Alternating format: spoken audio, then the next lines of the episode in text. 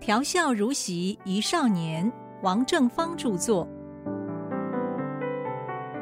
亲爱的听众，您好。今天的题目是温馨的结局，更多的白色恐怖。一九七零年代初期，我在美国积极参加保钓运动。当年的九月，我们的保钓零团从纽约飞香港，转往大陆访问。我也是这个团的团员之一。我们的团长李我言比我年长好几岁，他是美国保钓运动的领袖。当时他在美国哥伦比亚大学物理研究所工作，是著名华裔物理大师吴健雄教授研究室的研究员。我和老李在保钓运动中工作关系很密切，又一同访问中国大陆，结为好友。我听说老李在台湾曾经坐过几年牢，问了他好几次坐牢的情况，李我言总是笑而不答。有一天，李我言问我：“我们那桩案子的判决书，你有兴趣看吗？”当然有兴趣，捧着那本厚厚的判决书，专注的看到深夜啊。那是著名的台大群社案的判决书，有不少年轻学生牵涉在里面，判了间谍罪，入监狱服刑多年。李我言是其中的一个。判决书上说，台大电机系学生刘乃成与物理系同学李我言等，组织读书会，名群社，阅读社会主义书籍。曾制作传单，在不同场合散发、传播左翼思想。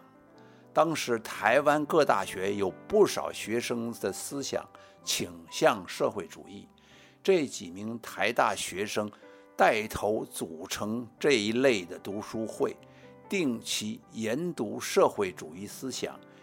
经查证，群社有共产党人渗透。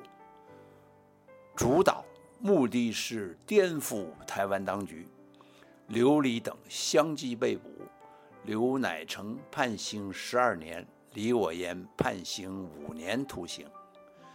在判决书中的第二页就见到寿鹏大哥的名字。寿鹏没有参加过群社，刘乃成是他的好朋友。刘在被捕前察觉到被人跟踪。特别去找寿鹏，要求他保管一批禁书，出资帮助刘乃成收埋一名政治犯的骨灰。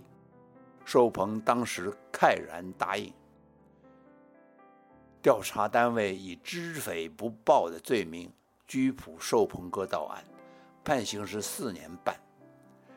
李伟言告诉我，开始大家都关在同一所监狱里面。但是不在一间牢房。后来听说寿鹏的肺结核复发，保外就医，这是我最后知道的消息了。刘乃成、李伟言两个人服刑的时候表现良好，先后获得治安单位的批准，他们留学美国。他们分别在名校获得博士学位。寿鹏大哥出狱了之后，又去了哪里呢？又是二十多年过去了，我哥哥回台湾筹建中央研究院分子生物研究所，第二年当选了中央研究院院士。那一阵子，台湾媒体报道他的频率很高。有一天在研究所里面，他接到一通电话，却是寿鹏大哥在找他呀。很多年后。他们两个人见面了，一阵的兴奋啊，慢慢的叙起旧来，谈到别后的种种。寿鹏哥在狱中的生活很艰苦，他少年逃难的时候罹患的肺结核复发，病情很严重，保外就医了很长的一段时间，等到完全康复啊，他的刑期已经满了。医院里有一位护士小姐对他细心的照顾，两个人发生了情感，结为连理。寿鹏大哥从来没有放弃到美国留学的愿望。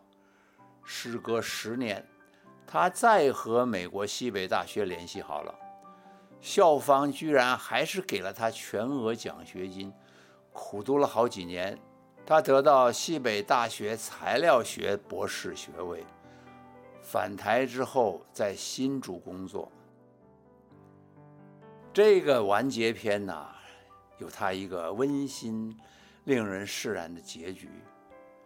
在我的心目中，寿鹏大哥永远有一个超然不变的形象：身材高大，足踏四轮溜冰鞋，背着手，旁若无人的在师大篮球场上倒着溜一个八字。篮球场上的体育系打篮球的那些肉棒子。见到他，就纷纷的让路，真是非常屌啊！建国中学在白色恐怖时期被捕的老师，除了吴衍民老师、寿鹏大哥之外，还有刘泽民主任、国文老师高艳芳、美术老师林存斌等等，也有学生被捕入狱。刘泽民主任是山东人。曾经是山东济南第一联中的校长。一九五零年，刘泽民在建中教书，受到中国革命民主大同盟案的牵连，被捕以后关在东本院寺。据说那是一座非常恐怖的侦讯监狱。根据官方档案和刘泽民的忆述。调查人员逼他承认曾经参加过中国革命民主大同盟，他坚决否认。拘押审讯了三个多月，有好几位立法委员出面作保。刘泽民老师和其他受难者出狱。刘老师出狱以后，在建国中学当夜间部主任，我很记得他。他身材高大，声音洪亮，一口山东乡音呐。他在建国中学的知名度高。刘主任，喜欢篮球，经常在校内和同学们打球。虽然上了点年纪，动作比较慢，但是他的成射非常准，出其不意的双手远处投篮，唰的一声啊，球儿应声落网。他的儿子刘敬金和我是同届，是初中篮球校队的前锋。可是国文老师高艳芳被人告发呀，他的罪名是向同学讲述大陆的土地分配办得又好又快，台湾拖了好久才开始实施平均地权，又说高老师又诋毁孙中山和蒋介石的言论，入狱感化了三年。高艳芳老师是隔壁班的国文老师，经常在课堂上。讲极为精彩的荤笑话，他无所顾忌，言语不避讳，生动地谈性交、谈易经、素女经，还凑上几句歪诗。啊，那青春的时候，我们好奇又没有性经验，懵懵懂懂的小孩子们呐，最喜欢他。有人说上高老师的课好开心，有时候会笑到从椅子上跌下来。几十年以后，我现在还记得好几段他讲的荤笑话。高老师出版了一份性学杂志，讲述男女性爱技巧。哎，他也身体力行。五十多岁的高老师啊，娶了位年轻太太，生了个儿子。可是高老师在课堂上讲政治，同学们没有这个记忆。怎么会因为思想有问题被关上三年呢？又有一说，高老师的邻居是训导处的某位主任，两家为了争公用空间闹得不愉快，据说还动手打了几下。这位主任呐，利用他在人二室的方便，罗织罪名，给高老师一点颜色看看。这个传闻也没有得到证实。美术老师林存斌教过我们一学期的图案画，是一位非常细心又有耐心的老师。他在建国中学教了几十年，一九七一年快退休了，被捕判刑。判决书上说，林存斌十八岁就读福建师范时参加读书会，后来加入共产党，判刑五年。这是一桩潜匪案，不需要有任何具体罪状。过去曾经加入什么组织，没有向有关单位交代清楚，就符合潜匪的定义。潜匪案是没有追诉时效的，任何陈年往事被人揭发，立刻就有牢狱之灾。两年以后，林存斌老师。减刑出狱，又有传说说林存斌老师的福州某个老同学在建国中学教书，这个人也是人二史的要员，是他揭发了过去的一些事，然后林老师就只得俯首认罪服刑了。这个说法也没有证实。还有一位高年级同学叫张光直。他在建中高中二年级读书的时候，有一个暑假被调查局拘捕，理由是阅读反动书籍。一年以后无罪释放，他以同等学历考上台湾大学考古人类学系。以后他留学美国，获得博士学位，在哈佛大学考古学当教授。